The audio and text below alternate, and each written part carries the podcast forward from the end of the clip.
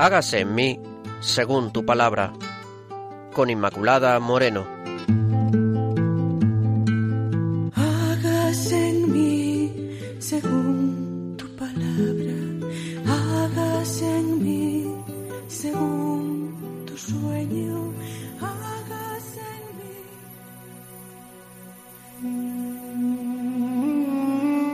Bienvenidos, queridos oyentes de Radio María, al programa Hágase en mí según tu palabra. Gracias por estar ahí. Ya saben, estamos con todos ustedes los que pertenecemos al programa, los que hacemos este programa. Quiero decir, Pilar Álvarez, el padre Carlos Reyes Tremera y quien les habla, Inmaculada Moreno.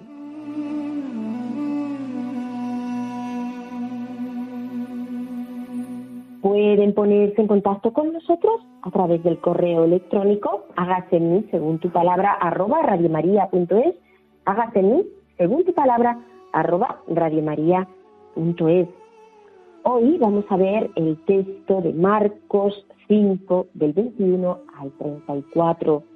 Lo hemos titulado Los que apuestan por la vida en esta contemplación del texto de Rebeca la hemorroísta.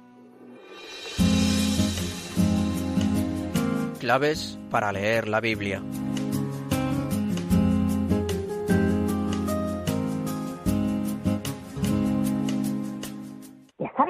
Siempre iniciamos el programa con esas claves para leer la Biblia.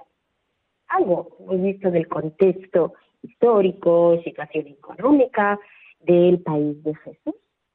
¿Cómo fue en la vida de Jesús de Nazaret? ¿Dónde se desarrolla la vida de Jesús de Nazaret? Del año 6 antes de Cristo al año 30 después de Cristo. Nazaret, Cafarnaúm y Jerusalén. En Nazaret, más aldea que ciudad, transcurre la primera y más larga etapa de su vida. Cafarnaúm fue el centro de actuación durante su ministerio público y finalmente en Jerusalén, donde tuvo lugar su manifestación a todo Israel y el misterio de su Pascua. Nazaret era una pequeña aldea situada en la serranía cercana a las fértiles llanuras de Esdrelón, en Galilea. El modo de hablar de Jesús refleja que conoce bien el ambiente rural propio de la pequeña aldea su formación no fue intelectual, sino que hunde sus raíces en la vida cotidiana que observaba cuidadosamente y de forma reflexiva. Obstante, como buen judío, acudía todos los sábados a la sinagoga, conocía la ley de Moisés. Durante estos primeros años de su vida Jesús realizó seguramente trabajo manual. Cafarnaúm, situada también en Galilea, representa la etapa de la vida de Jesús que nos es más conocida. No sabemos cómo fue, pero los orígenes de su actividad pública están ligados a la figura de Juan Bautista, el líder de un movimiento popular de renovación que predicaba en el desierto de Judea. Sin embargo, muy pronto Jesús, que debió comenzar su predicación junto al Jordán, en la región de Judea, decidió trasladarse a Galilea, su tierra natal, y se instaló en Cafarnaúm, una pequeña ciudad situada en la ribera norte del lago de Genesaret, por donde pasaba la Vía Maris, el camino que unía Damasco con Egipto. Y así fue donde empezó a reunir un pequeño grupo de discípulos y a predicar la buena nueva del reino de Dios. Vivía probablemente en casa de Pedro, uno de sus discípulos más queridos, y desde allí salía a predicar en las aldeas, a los pueblos vecinos.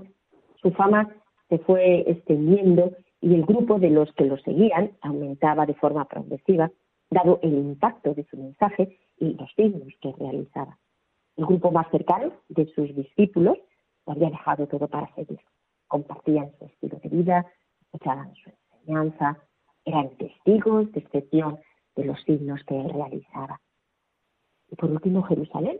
La decisión de ir a Jerusalén fue seguramente un gesto cargado de contenido Jerusalén era el centro del judaísmo y Jesús quería hacer oír allí la buena noticia que había predicado en Galilea.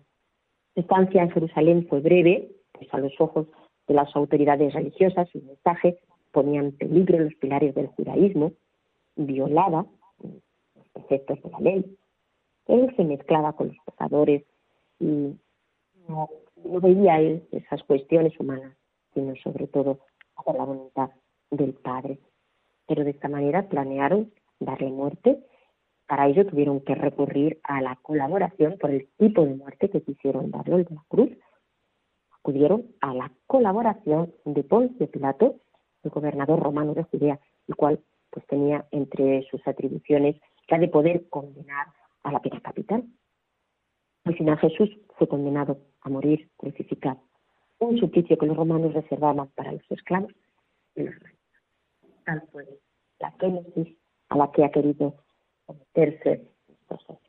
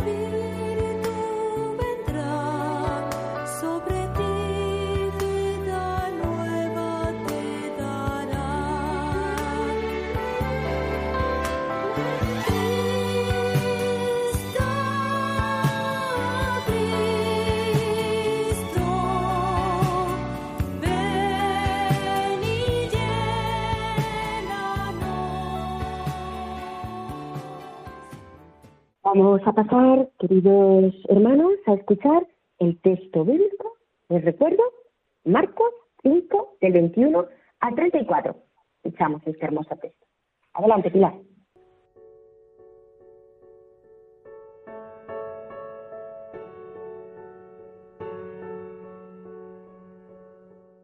Jesús cruzó de nuevo en la barca al otro lado del lago se reunió junto a él un gran gentío.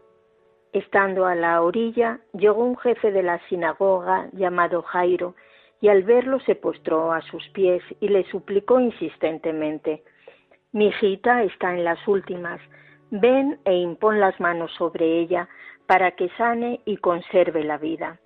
Se fue con él. Le seguía, una gran, le seguía un gran gentío que lo apretaba por todos lados.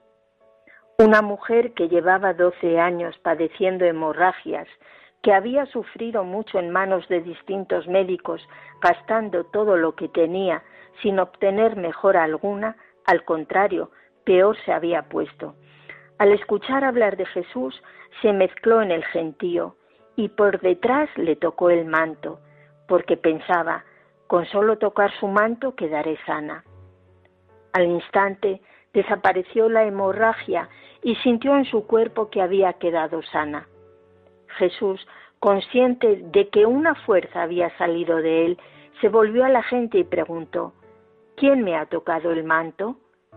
Los discípulos le decían, ¿ves que la gente te está apretujando y preguntas quién te ha tocado? Él miraba alrededor para descubrir a la que lo había tocado. La mujer, asustada y temblando, pues sabía lo que le había pasado, se acercó, se postró ante él y le confesó toda la verdad. Él le dijo, Hija, tu fe te ha sanado, vete en paz y sigue sana de tu dolencia.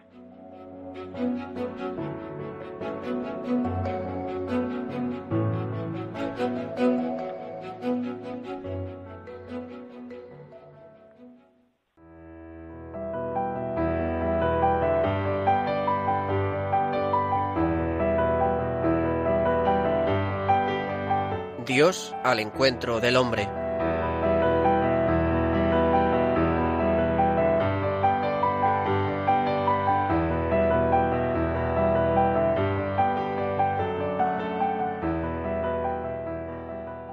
Pues la luz de este texto vamos a dar paso al padre Carlos, el padre Carlos Reyes Tenera, sacerdote salesiano que se encuentra en la parroquia de Soto del Real.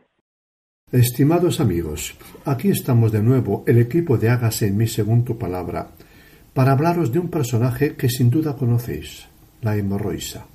¿Os imagináis lo que es vivir doce años enferma y además despreciada y rechazada por todos por, ser considerada impura y pecadora? Pues bien, lo más grande es como la misma desgracia fue preparando a esta mujer para su encuentro con Jesús. Tu fe te ha curado, le dijo Jesús. Qué grande. Ojalá la historia de la hemorroísa os haga mucho bien. Empezamos. Habla la hemorroísa. Creo que puedo decir sin temor a engañarme que he tenido una vida buena, quizá no comodidad, quizá no en comodidades, ausencia de conflictos, etc., sino en un sentido más profundo que agradezco a Dios. Desde niña he sido una persona agradecida.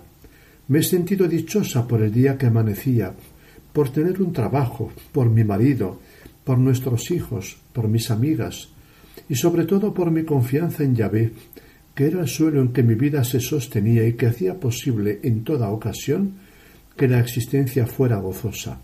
Quiero decir, ahora que comienzo mi relato, que mi vida ha sido muy buena. Por eso quiero contarla, para dar gracias a Dios por habérmelo dado todo. Esta gratitud es, de hecho, el motivo de mi relato. La gratitud hace que puedas vivir todo lo que viene en respuesta a un amor, y eso hace que todo sea muy bueno. Y sin más, paso a contaros la gran aventura de mi vida. He conocido mucha alegría, mucha plenitud. He podido criar a mis hijos. He amado mucho a mi marido. He podido acompañar a mis padres en el trance de la muerte. He rezado y reído con mis vecinas y amigas y con las que no lo eran, y eso me ha ensanchado el corazón. He percibido la paz profunda que brota de la tierra, y he sentido exultar mi espíritu al contemplar la belleza de lo creado. Podría seguir diciéndoos otras cosas que os mostraran lo gozosa que ha sido mi vida, pero creo que ya podéis haceros una idea con esto. Hasta que un día sucedió algo que cambiaría enteramente mi vida. Algo tan natural como una hemorragia, una de tantas a lo largo de los años. Un día en que no tocaba menstruar, la sangre apareció inesperadamente y supe que algo pasaba. Enseguida fui a, fui a ver a una mujer de un pueblo vecino famosa como sanadora, que me dijo que no podía curarme y me aconsejó que lo mejor sería mantenerlo en secreto. No es que yo quisiera contarlo a los cuatro vientos, pero no quería contagiar a otros mi impureza. Cuando llegué a casa y con cierto pudor se lo conté a mi marido. Ahora las cosas han cambiado mucho, pero entonces no hablábamos con nuestros maridos de estos temas. Es más, bastaba una seña convenida y ellos ya sabían que no podían acercarse a nosotras ni tocarnos en estos días. Yo no había hablado nunca con mi marido de cuestiones femeninas. Lo hablaba con mi madre, mis amigas o con mujeres de más experiencia que yo. ¿Para qué se lo iba a decir a él? Pero ahora tenía que hacerlo porque él podía llegar, querer llegarse a mí, estando yo en estado de impureza permanente. Por eso tenía que, tenía que saber lo que me pasaba. Este fue el primer dolor de aquel largo calvario. A mí la hemorragia me había sorprendido, pero sin preocuparme mucho. En cambio, la reacción de mi marido me llegó al alma. Impura, decían sus, sus ojos, y su miedo mezclado con sospecha. Fueron doce años de sufrimiento en los que me decía también con palabras el temor y el desprecio que le inspiraba. Has de saber que entre nosotros la impureza nos impide una vida social normal y que no te puedes relacionar con los demás porque tu estado se contagia a otros, por lo que tienes que vivir separada de ellos. Pero hay más todavía. Nosotros los judíos asociamos la enfermedad al pecado. Por esta razón mi impureza hacía visible a los demás mi condición de pecadora, tanto más sospechosa cuanto que no se conocían los pecados que habían hecho aparecer en mí una enfermedad tan infamante. Así que el rechazo que este primer día reconocí en los ojos de mi marido me acompañó hasta el final. No os podéis imaginar los meses de pesadilla que siguieron. Y eso que desde el principio ya me puso a mi lado para hacer visible su presencia a Magda, una mujer sabia sin la cual todo hubiera sido distinto, mucho peor. No podía cocinar, no podía limpiar la casa, mi marido ya no se acercaba a mí, sino que me miraba con una expresión en la que se alternaban el temor y el desprecio. Los hijos notaban que algo pasaba entre nosotros, pero no eran tiempos en que a ellos se les permitiera preguntar y sólo sufrían. Después me han contado que sabían mucho más de lo que parecía, por una palabra escuchada aquí y allá, o también porque alguien los había insultado haciendo referencia a su madre. Pero ninguno decía nada. Además, las hemorragias eran constantes y nuestros alimentos no eran a veces los más adecuados para sostener un organismo continuamente debilitado. Pero lo peor no era lo que sucedía visiblemente, sino el sufrimiento que iba minando mi interior. Pasé muchos meses postrada, llorando, soportando el sentimiento de culpa, la vergüenza, el no entender. Los alternaba con la súplica a Dios para que me salvara. Un día habían transcurrido entonces seis meses y ya no tenía lágrimas que llorar ni fuerzas para salir de mi postración. Magna vino a mi casa y me combinó, y me combinó. Levántate y vístete. Al principio me resistí y ella insistió, diciéndome Me voy a quedar aquí hasta que hagas lo que he dicho. Sin fuerzas apenas, como sonámbula, me levanté y me vestí, como me había dicho, y salí con ella. Era media mañana y la gente estaba en sus faenas. Aun así los que se nos cruzaron me miraban con compasión o desconfianza, pues sin duda había sido la comidilla de la aldea a lo largo de estos meses. La anciana marchaba delante más deprisa de lo que mis pasos podían alcanzar. Debíamos de hacer una bella estampa. Y siguió caminando hasta que salimos del pueblo, llegando a un paraje desde el que no se veía más que la tierra agreste hasta donde alcanzaba la vista. Sólo entonces disminuyó su paso y se acompañó, se acompasó al mío. Y entonces comenzó a hablar. Me habló de cómo me sentía y de lo que me estaba sucediendo. Me habló de la Torá que me llamaba impura, aunque no era impura para Yahvé. Me decía que una cosa eran las leyes sociales y otra la certeza del corazón. Me decía que una es pecadora si quiere pecar, y no por algo que suceda en su carne sin su voluntad. Me decía que esto era una prueba en la que se pondría a prueba mi fe y mi consistencia, y que tenía que salir fortalecida de lo que estaba empezando a vivir. Me dijo que tenía que luchar, y que al final del camino encontraría la salvación, pero que sería duro, y que necesitaría apoyarme en esas certezas que ella me estaba dando, porque al final solo quedarían ellas, y sobre todo mi fe en Yahvé. Decía muchas veces que ahora mi fe en Yahvé tendría que prescindir de la ley y hacerse libre. Esto lo repitió varias veces. Me dijo que no tenía que perder a nadie, ni a mi marido, ni a mis hijos, ni la estima de los justos, que muchos me darían la espalda, pero que yo no debía condenar a nadie, porque el juicio agria el corazón, que tenía que luchar por curarme, que para ello tenía que rechazar esta condena que ahora sentía pronunciarse sobre mí, que ella estaría para lo que necesitara los días que Yahvé le diera de vida, y que si ella faltara, nunca me faltaría el consuelo de nuestro Dios. Todo esto me dijo y yo no lo he olvidado, a pesar de que no entendía aquel día nada de lo que dijo. Escuchaba sus palabras como venidas de otro mundo, sin conexión con el nuestro, y a la vez sonaban como salvación, como si todo mi ser asintiera aquello que sin duda escuchaba por primera vez, y por primera vez en esos meses nacía un rayo de esperanza. De repente me dijo, y ahora vete y vive. Estábamos, y no me había dado cuenta, de nuevo a la entrada de la aldea, y yo no me veía preparado para vivir, preparada para vivir. Así empecé. No hace falta contar aquí la cantidad de médicos que visité, al principio con mi hermano, otras veces sola, después con mi marido que poco a poco se puso a luchar a mi lado, a mi lado por mí. No hablaré de las esperanzas que se renovaban, del desaliento que nos embargaba cada vez que los médicos fallaban, y sin embargo, cuantos más fracasos, más sostenida me sentía en la esperanza. Y por el camino, Tal como me había dicho Magda, mi fortaleza crecía. Al principio me rebelaba contra la ley tan ciega e inmisericorde. Después aprendí a dejarla atrás, sin abandonar por ello mi confianza en Yahvé. El abandono de la ley no me alojó de él, no me alejó de él, sino que me abrió a un cara a cara con él, a una confianza más cada vez mayor. Mientras mi, cuerpo seguía sangrando y mis fuerzas se debilitaban, mi espíritu se fortalecía de día en día, y el gozo y la gratitud que habían formado parte de mi vida volvían a mí renovadas por la prueba. Tuve muchos momentos de desánimo, y el Señor me conservó la presencia de Magda casi hasta el final de esta larga prueba. A veces le preguntaba cómo había llegado ella a saber todas esas cosas que nadie había pronunciado antes entre nosotros y que habían sido mi salvación, y siempre me contestaba escuetamente que Yahvé tenía sus caminos.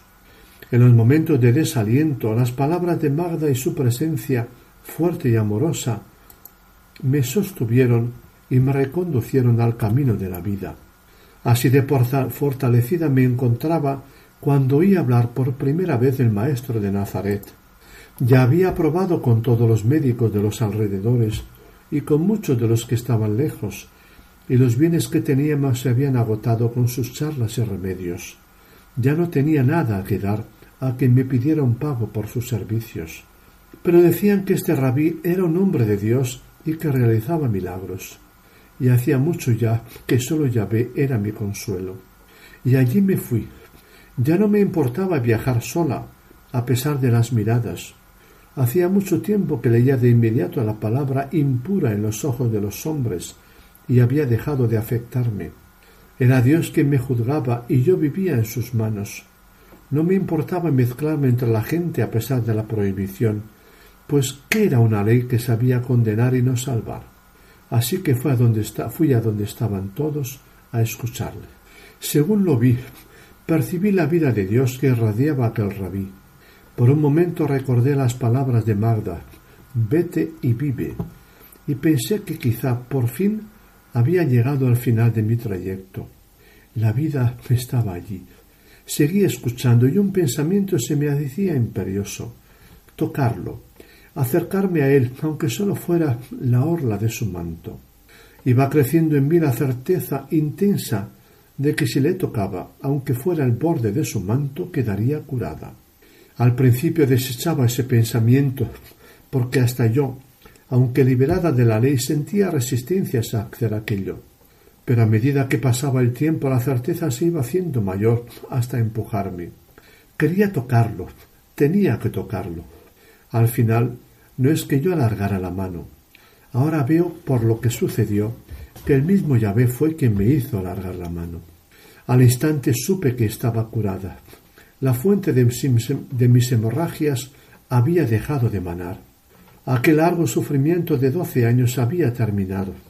Y sin embargo, mientras empezaba a sentir en mí estas cosas, se oyó la voz del rabí.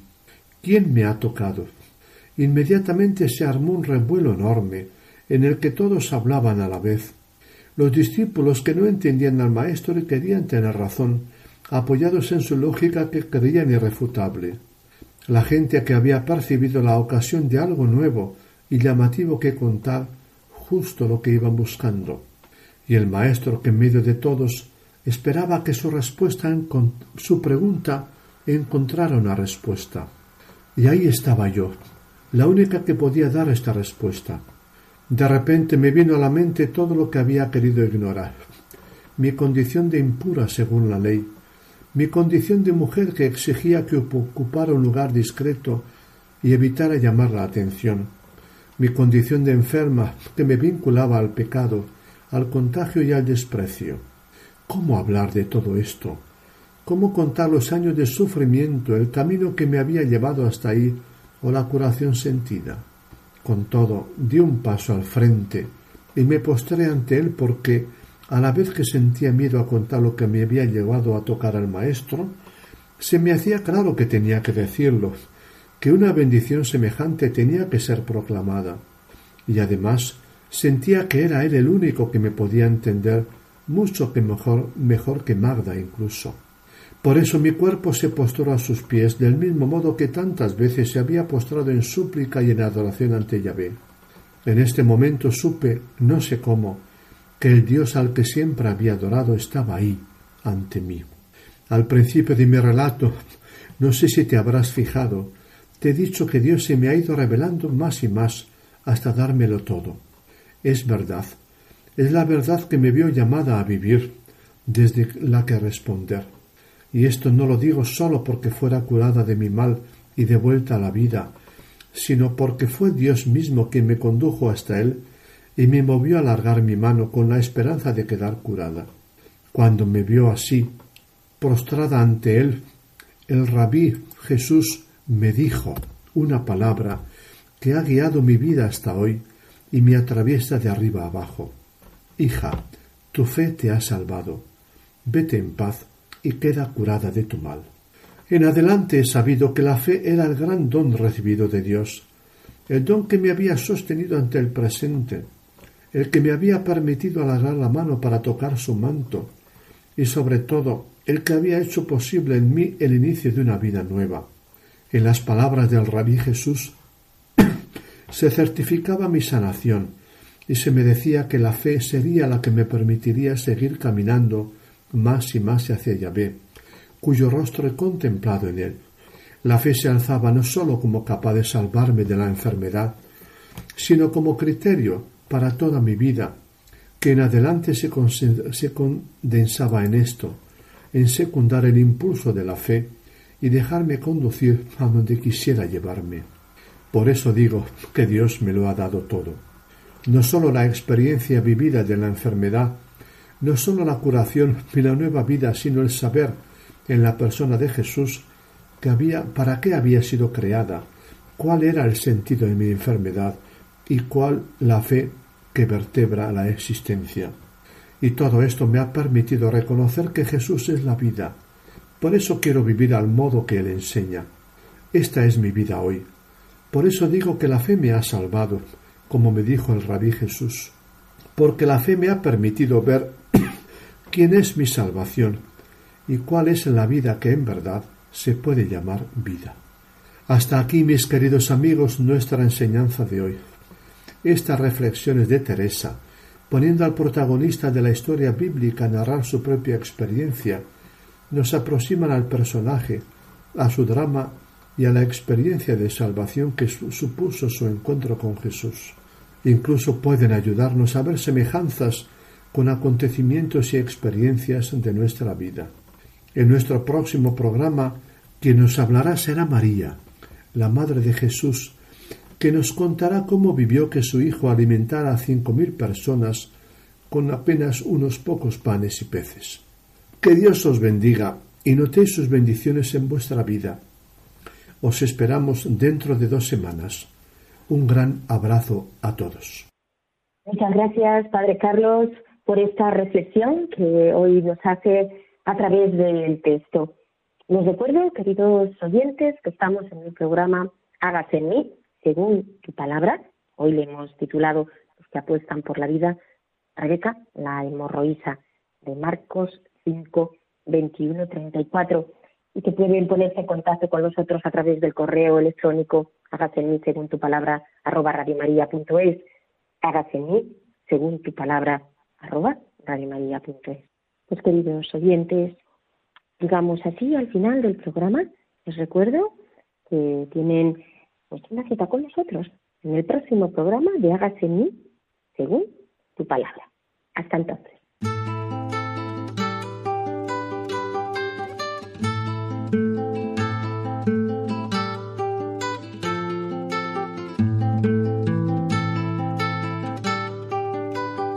han escuchado Hágase en mí según tu palabra, con Inmaculada Moreno.